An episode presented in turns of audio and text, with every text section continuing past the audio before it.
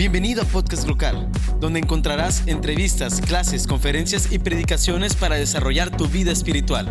Comenzamos.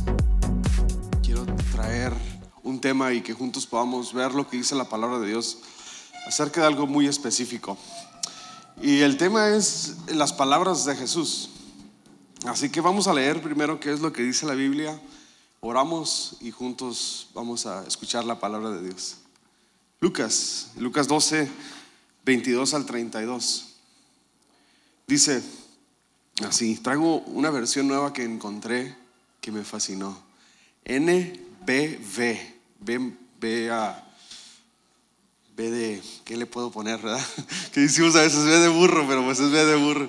De bueno, B de bueno y V de vacaciones. ¿Quién no necesita unas vacaciones ahorita, no? y este, increíble, es una versión confiable. Dice, después Jesús les aconsejó a sus discípulos, por eso les digo, no se preocupen por su vida, qué van a comer, ni por su cuerpo, con qué se van a vestir. La vida tiene más valor que la comida y el cuerpo más que la ropa. Miren a los cuervos que no siembran ni cosechan, ni tienen almacén ni granero, y sin embargo, Dios los alimenta. Ustedes valen mucho más que las aves. ¿Quién de ustedes, por mucho más que se afane, puede alargar su vida una hora más? Si no pueden hacer esto tan sencillo, ¿por qué se preocupan por lo demás? Fíjense cómo Dios, cómo crecen los lirios, perdón, que no trabajan ni hilan. Y yo les digo que ni siquiera Salomón, con toda su riqueza, se vistió como uno de ellos. Si Dios viste así a las flores que hoy están aquí y mañana las queman en el horno, ¿cómo, cómo no hará más por ustedes? Gente de poca fe. Y no se preocupen por lo que van a comer o beber, no se angustien. La gente que no conoce a Dios se preocupa por estas cosas, pero el Padre sabe que ustedes las necesitan. Ustedes busquen antes que nada el reino de Dios y reciban también estas cosas. Y el último versículo, no tengan miedo, mi pequeño rebaño, porque el Padre de ustedes en su bondad quiere darles el reino. En la palabra de Dios encontramos muchas veces que leemos cosas en la Biblia que como que las leemos y las leemos y como que no alcanzamos a comprender a cierta vista o, con leerlo una o, dos veces, no alcanzamos a entender qué es lo que quiere decir eh, la escritura en ese, en, ese, en, ese, en ese contexto, ¿no? Pero me gusta mucho cuando Jesús habla de una manera tan clara, ¿no? Aquí no hay que ver qué idioma es o qué, eh, para quién estaba hablando, aunque sí hay que considerar el contexto siempre, pero a lo que quiero decirte es de que aquí hay algo que Dios a través de Jesús nos está diciendo y es muy claro. Dice primero, no te afanes, no te preocupes, no tengas temor. No vivas angustiado, no vivas presionado. Y quizás el día de hoy para poder entender un poco más qué es lo que Jesús quería decirnos aquí, podemos cambiar una que otra palabra, ¿no? En vez de afán podemos usar estrés. es como si Jesús nos dice, oye, no vivas estresado. En vez de preocupación o de, de afán podemos poner ansiedad. Y también quizás pudiéramos considerar una palabra que es real, y es difícil a la vez y es depresión. Fíjense que estas tres van de la mano. Dicen los estudiosos y los expertos que inicia primero como un estrés. Estoy muy estresado, ¿no? Y no debo ni quiero entrar en detalle en qué cosas nos pueden crear o generar estrés y qué no, porque pues todo mundo tenemos muchas oportunidades para estar estresados. Pero inicia como estrés, dicen los expertos, después se convierte en ansiedad y después es depresión. Y lo que continúa es aún peor. Pero aquí me fascina lo que dice Jesús. No te afanes, no te preocupes, no tengas miedo. Saben, la vida de todo ser humano será difícil. Y es interesante porque yo veo a mi hijo que a veces llora y yo siempre digo una frase así media rara que Judith a veces se molesta conmigo. Y le digo, lloras, pero la vida es difícil, hijo. o sea, vas a tener, no vas a tener todo así tan fácil, ¿no? Y es interesante porque a veces venimos a Jesús y creemos que tendremos una vida libre de problemas. Ven a Jesús y tus problemas se van a acabar. Ven a Jesús y nunca más vas a volver a estar eh, eh, eh, atravesando ninguna enfermedad ni ninguna situación, pero créeme que eso no es lo que dice la palabra de Dios. Jesús nunca prometió una vida libre de problemas, pero sí una vida donde Él estaría presente en medio con nosotros cuando estemos pasando por un problema. Esa es la diferencia de los que hemos confiado en Dios y los que no hemos confiado en Dios. Ambos pasaremos por enfermedad, Nuestros hijos pueden enfermarse, nuestras personas mismas, nuestro, nuestro cuerpo pues, se puede enfermar. Pero ahora la diferencia es de que Jesús está conmigo en medio del proceso, en medio del desierto, en medio de lo que yo esté pasando. Mira lo que dice esto que encontré. Una vida libre de ansiedad, libre de temor y una vida libre de preocupación es parte de lo que el Señor ofrece. Es parte fundamental del Evangelio, es lo, es lo que tenemos los que estamos en el reino de Dios. No quiere decir que están resueltas nuestras situaciones, pero sí dice que no debemos ni de preocuparnos, ni de estar afanados, ni deprimidos, ni estresados, ni todo lo demás. Ahora, quiero que poco a poco vayamos eh, considerando estas tres palabras que encontramos aquí que nuestro Señor Jesús habla de una manera muy explícita, muy clara a nosotros el día de hoy. En el versículo 22, y quizás tú tienes esta versión a tu mano, la nueva, en, la, versión 60, dice así. Ah, dijo luego a sus discípulos, por tanto os digo, no os afanéis. No el 22, no os afanéis por vuestra vida, que comeréis ni por qué vestiréis afán, o quizás pudiéramos llamarlo para entender un poquito más el término, el estrés, ¿no? Una vida estresada. Y el diccionario afán viene de la palabra griega merminao, que significa estar ansiosos acerca de o tener cuidado que perturba, tener congoja o desesperación por algo.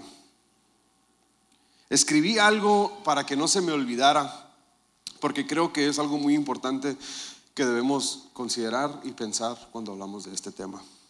Saben, yo puedo entender por qué el mundo está frustrado, está desesperado, dividido, ansioso, angustiado, estresado. Y yo también lo estaría si no supiera por qué estoy aquí, sin saber para dónde voy, ver que todo a mi alrededor es inestable, que en nadie puedo confiar sin saber qué depara el mañana. Pero nosotros, los que hemos conocido a Jesús, tenemos una razón de ser. Tenemos a dónde ir. Es más, quizás mañana no lleguemos, pero sabremos a dónde iremos si eso no es que sucede. Así que yo puedo entender por qué las personas en el mundo están viviendo así. Y yo también lo estaría si yo no estuviera teniendo mi confianza en Jesús. Pero tú y yo hemos ya conocido y experimentado el amor de Dios. El afán, algo interesante, es algo que no sucede o que no existe. La mayoría de las veces estamos bien preocupados por cosas que creemos que van a pasar. ¿Y qué crees? No sé si decir siempre o casi siempre o casi nunca suceden las cosas. Y ya pasamos noches sin dormir, ya nos peleamos con nuestro cónyuge, ya no disfrutamos el asado, los tacos o la carne asada, ya le gritamos a nuestros hijos, dejamos de asistir a la iglesia, dejamos de buscar el rostro de Dios y ni pasó eso. Y se los dice a alguien que pasó por algo así. Y voy a resumir algo que sucedió con mi persona en el 2017. Llego yo a la sala de emergencias eh, en un enero del 2017 vomitando sangre y mientras estoy ahí en la cama, a las horas me están operando. Después empiezan a investigar un poco más y yo tengo problemas muy delicados en mi estómago que desde muy pequeño yo había batallado con, con problemas estomacales. Casi la mayoría de las cosas me caían mal. No sé por qué estoy gordito si no podía comer tanto, ¿no? Pero, pero me caían mal las cosas, ¿no? Eh, pero el 2017 fue muy complicado. En abril, después de hacerme un montón de estudios, cámaras, muchas cosas que pasé, me hablan y me dicen, tú tienes esto, esta es la condición que tú tienes y te tenemos que operar ya. Yo recuerdo que voy al médico, me dan un brochure, un, un tríptico de la información de la enfermedad que yo tenía en ese entonces y lo único que hago es llorar como un bebé. Recuerdo agarrar el teléfono y le hablo a Edison eso me dice, ¿qué está pasando, carnal? Y yo no puedo ni siquiera decirle, yo estoy totalmente en lágrimas. En un instante mi mundo se estaba yendo abajo. Lo primero que pensaba yo es de que mi esposa va a tener que vivir sin mí y no sé si pueda sobrevivir ella.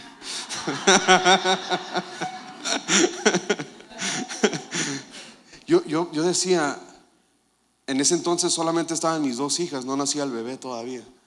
Yo decía, mis hijas, yo no voy a estar, no, no, no, las voy a ver crecer.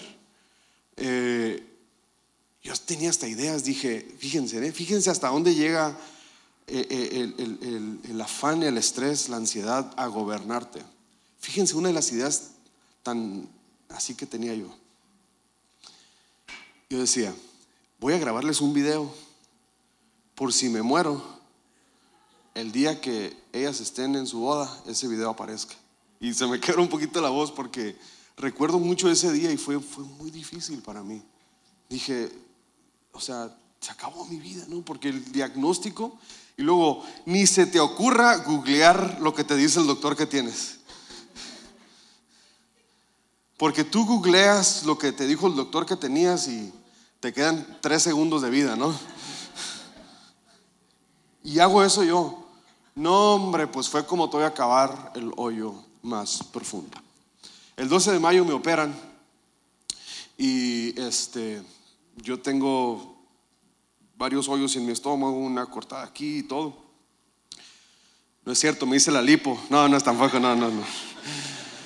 Ah, me operan, me sacan lo que tenían que sacar, me hacen una cosa ahí en mi esófago, me limpian todo así acá y quedo así, ¿no? Y como a los dos meses después, este, es la boda de mi hermana Saraí y Jesús. Un día antes me habla la doctora y me dice, tú no estás bien, no fue un éxito tu operación. Y pues por supuesto que yo tenía que casar a mi hermana y a mi cuñado el día siguiente, ¿no? Y fue muy complicado, ¿no? O sea, yo, le oculté muchas cosas a ella y todo pasó así, ¿no? Voy a resumirlo más y ya termino. Eh, me hacen estudios después de la boda. El 15 de agosto recibo una llamada mientras estoy trabajando y era la doctora misma. Y me dice, señor Rochin, quiero decirle que usted está completamente sano. Tiene viaje, disfrute la vida, disfrute sus hijos. Yo había pasado por esto por casi dos años, así muy, muy, mucho dolor, muy difícil. Y, Dios me sanó. Pero ¿qué creen? Yo pasé bien afanado, bien estresado algunos días, algunas noches, pensando en cosas, imaginándome cosas, envolviéndome en cosas. Y el enemigo es un especialista en que cada uno de nosotros le prestemos atención a nuestros problemas. Porque cuando tú y yo le prestamos atención al problema, a la enfermedad, a lo que está pasando con nuestros hijos, con nuestra cónyuge, etcétera, con tu suegra, qué sé yo, con lo que sea, tú tienes los puestos, tú tienes tus ojos puestos en eso y ya no los tienes los ojos puestos en Jesús. Y tú y yo, hermanos, debemos de vivir la vida que venga lo que venga, tenerlos puestos los ojos en Dios. Esto aplica para cuando hay abundancia y cuando todo está bien, cuando son los viernes de tu vida, ¿no? Porque también podemos tenerlo todo y desviarnos, ¿no? Pues ¿para qué necesito a Dios? Pero en todo tiempo debemos de tener siempre los ojos puestos en Jesús. Estés en enfermedad o estés en salud. En todo, todo tiempo. Filipenses. Filipenses 4, 6 al 7 dice una verdad tan increíble. Por nada estéis afanosos. ¿Por qué? Por nada. Fíjate qué tan interesante. ¿Qué es nada? Pues nada, ¿no? Sino sean conocidas vuestras peticiones delante de Dios. ¿En cómo? En toda oración y ruego con acción de gracias. Y mira la promesa que sigue. ¿Y qué? Y la paz de Dios, que sobrepasa todo entendimiento, guardará vuestros corazones y vuestros qué? Pensamientos en Cristo Jesús. Por nada estéis afanosos. Yo puedo imaginar a mi hermano Vince que él pudo haber pasado por noches muy oscuras, pero él siguió confiando en Cristo, confiando en Jesús. ¿Y sabes qué es paz? Paz no es cuando todo está bien, mientras nuestros hijos están adorando a Dios allá. Paz no es cuando todo está bien. Paz es que aunque todo esté mal, tú estás tranquilo. Eso es paz. Esa es la paz de Dios. Y esa es una promesa de Dios para cada uno de los que estamos aquí. Sea que estés pasando tú por un proceso legal, sea que estés esperando un documento, sea que estés esperando que tu esposo vuelva, que tus hijos vuelvas, que, que tú estés sano, qué sé yo. Dios promete una paz en medio de la tormenta, en medio de lo que estés pasando. Siguiente, dice así, eh, preocupación. Y en el versículo 29 nos dice algo muy increíble. Ya lo habíamos leído en la NBB. Dice, y no se preocupen por qué van a comer o beber. Y lo dice, no se angustien. No se angustien. Y yo aquí como referencia le puse así como para conectar un poquito la Nación de la Salud que publicaron esto el año pasado. Por cierto, el tema del estrés, la ansiedad y la depresión es como la enfermedad del siglo XXI le llaman, ¿no? Y dice, la ansiedad es capaz de generar un alto nivel de sufrimiento personal, problemas en el funcionamiento familiar, en la pareja y en las relaciones interpersonales. Librados a su evolución y sin tratamiento, los trastornos de ansiedad se convierten en condiciones crónicas y pueden empeorar complicándose con depresión y enfermedades médicas. Cuando la ansiedad se sostiene por un tiempo, puede contribuir o constituir un factor de riesgo para el desarrollo de enfermedades cardiovasculares, la diabetes, el cáncer, asma, hipertensión arterial y infarto y el infarto agudo de miocardio, gracias, que se acompañen. Fíjense lo que llega a ser nuestros pensamientos, nuestro corazón, lo que sentimos. Pero después encontramos lo que dice Filipenses, que el Dios de paz nos traerá paz a nuestros pensamientos, paz a nuestro corazón si tú estás pasando por ansiedad, quizás tú te estás identificando. ¿Cuándo fue la última vez que tú dormiste una noche sin despertar pensando en algo que estaba pasando contigo? Si tú estás firme en Dios y tú tienes tu confianza en Él, no debemos de estar preocupados por algo que está fuera de nuestro control. Dice, si, si no le puedes agregar una hora a tu día en algo así tan sencillo, ¿por, ¿por qué te afanas en algo que tú ni siquiera lo puedes, puedes hacer? Puedes cambiar. Dice, todo inicia con el estrés. Por cierto, el estrés te acelera el corazón. Después se convierte en ansiedad. La ansiedad te paraliza. Y ojalá ahí terminara todo, ¿no? Pero después de ser estrés y luego ansiedad, pasa la depresión. Y ya cuando las personas están pasando por un proceso de depresión, es cuando tú ves a personas que no quieren salir de casa, que, quizás hasta ni se quieren arreglar, no quieren comer, eh, no, no, no, hay tanto anhelo de disfrutar, eh, un día más, un día menos, eh, estoy mal y nadie me quiere y, y sí me explico, ¿no? Y todos me odian, ¿no? Y etcétera, ¿no? Pero no, te estreses, no estés ansioso, no tengas temor, lo que Jesús nos dice. Por último, en el versículo 32 dice esto, no tengan miedo, mi pequeño rebaño, porque el Padre, fíjate la connotación que hace aquí, porque el Padre de ustedes en su bondad quiere darles el reino. Luego dice la palabra de Dios, si nosotros, los seres humanos, siendo malos, ¿cómo dice? Damos buenas obras a nuestros hijos, cuánto más nuestro Padre Celestial que está en el cielo, que todavía ni le pedimos y Él ya sabe de qué tenemos necesidad. ¿Por qué no le damos un fuerte aplauso a Dios por eso?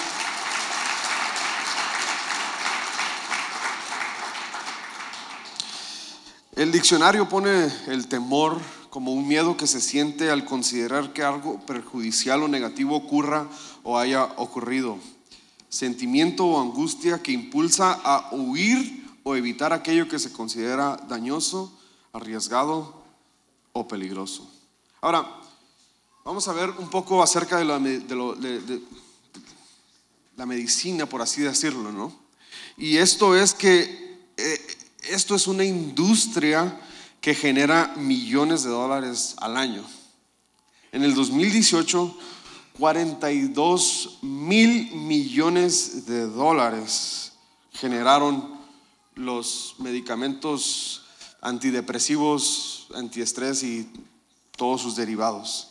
Más de 20 millones de personas en Estados Unidos consumen diariamente medicamentos para la ansiedad, la depresión, para dormir, para comer, para no comer tanto y para despertar. Y saben, lo interesante es esto, que lo que ha logrado la medicina es esto. Logran moderar o logran calmar el sistema nervioso. Pero solamente Jesús logra liberarnos de este, de, de este problema, ¿no? Si lo podemos decir así. Jesús no quiere que nos sintamos mejor. Él quiere que vivamos una vida libre de temor, una vida libre de ansiedad, una vida libre de estrés, una vida libre de, afán. ¿Sabes? Dios, Dios, quiere darte una vida feliz, que, los cristianos, las personas que lo hayamos conocido, disfrutemos la vida.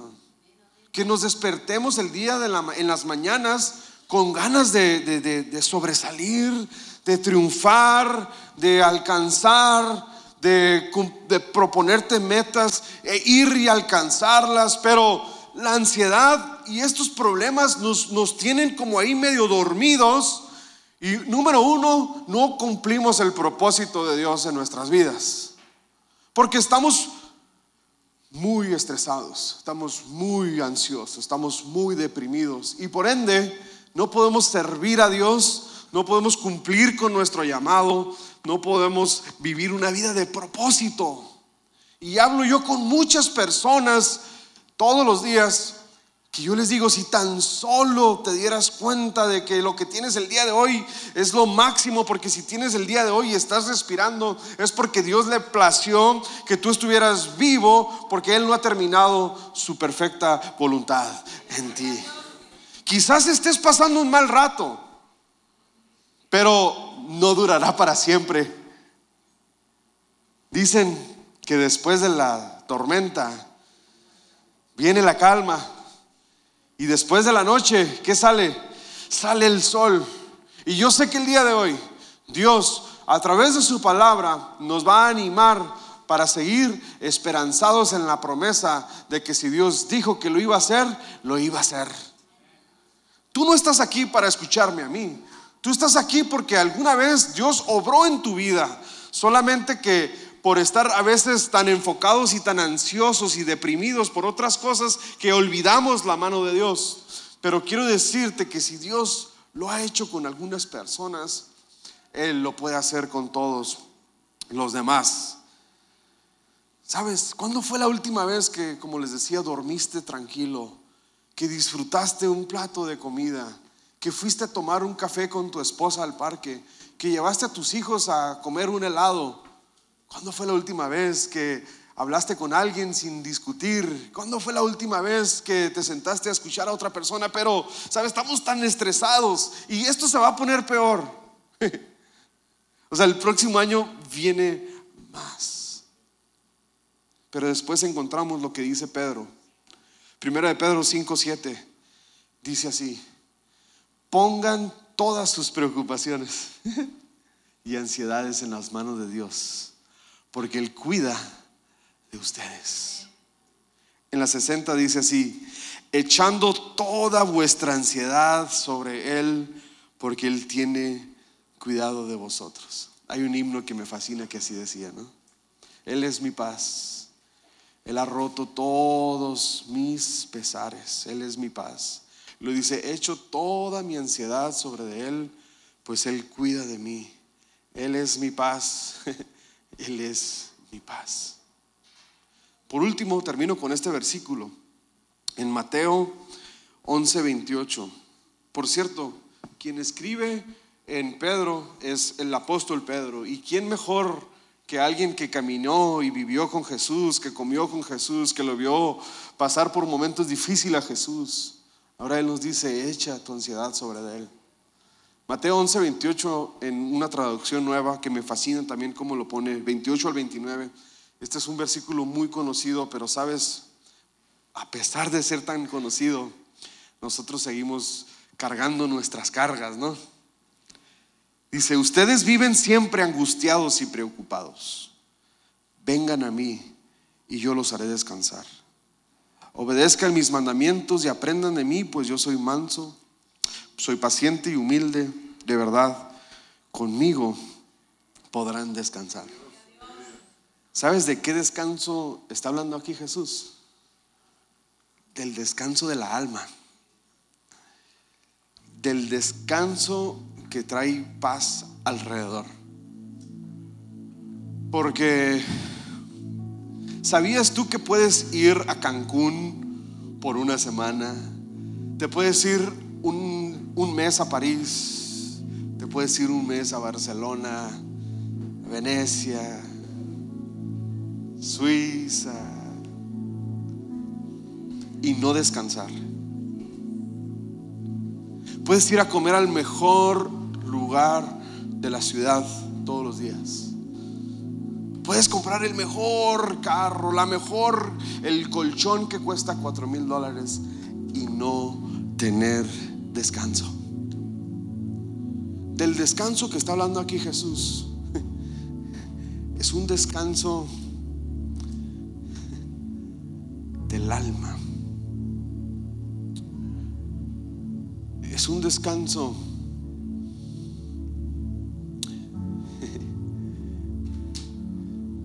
que llega y abarca todo nuestro ser. Y termino con esto. ¿eh?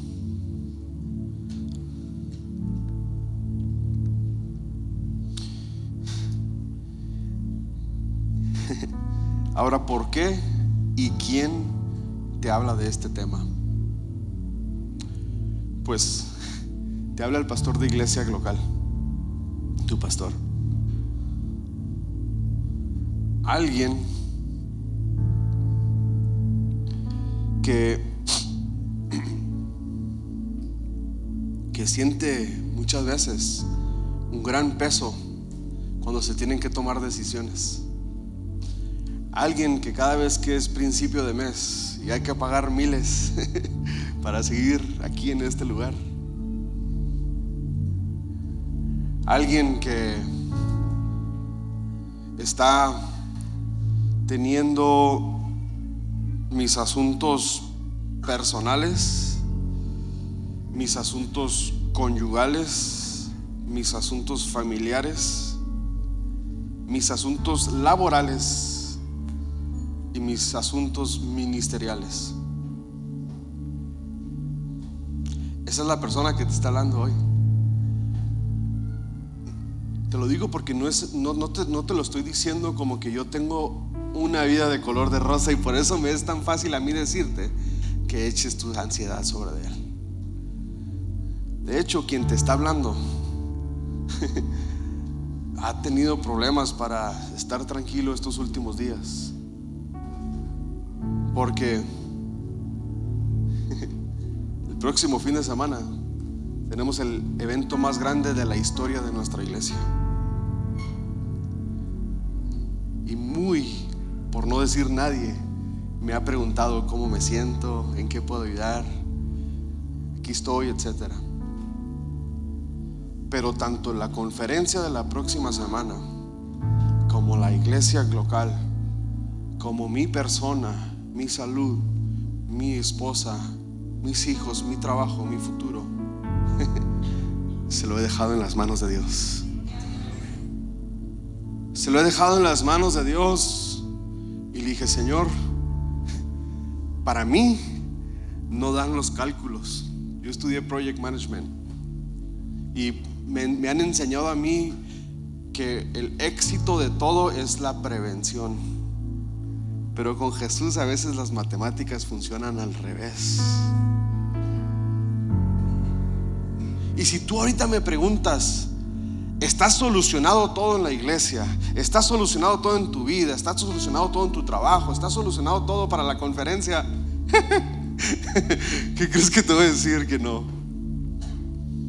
Pero eso no es ningún impedimento para el día de hoy alzar las manos al cielo y adorar a Dios con todas mis fuerzas. Eso no fue ningún impedimento para el día de hoy estar con mis hijas y verlas despertar. No fue ningún impedimento para el día de hoy disfrutar que desperté en casa de mis papás y pudimos desayunar y tomar un café juntos. Eso no va a ser ningún impedimento para el día de mañana, el lunes de mi vida, que es quizás el día más difícil para nosotros, despertar con unas ganas de vivir y con unas ganas de trascender tocar y marcar mi generación, porque el llamado que Dios ha puesto en mi corazón va más allá de lo que ven mis ojos, va más allá de lo que siente mi corazón, va más allá de, de que si quiero hacerlo o no, es algo que sale del fondo de mi corazón, que sé que si Dios me dijo, ve, voy.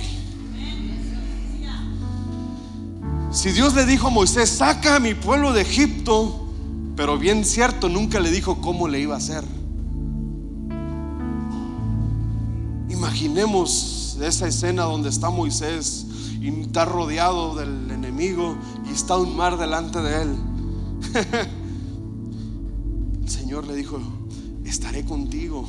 ¿Qué tienes en tus manos? Y, Dios, y, levanta sus manos y ese mar se parte en dos. Si hay algo que a mí me mantiene es de que sé que Dios lo va a hacer. Pero todavía tengo que ir aprendiendo yo a mis 34 años de edad de que Dios lo va a hacer un poco más diferente de como yo creo que Él lo va a hacer. Pero el día de hoy estoy feliz, estoy tranquilo, estoy en paz. El día de hoy es el día del Señor. El día de hoy es lo único que tengo y sé que Dios, si hasta este momento ha estado con nosotros, ¿por qué debo dudar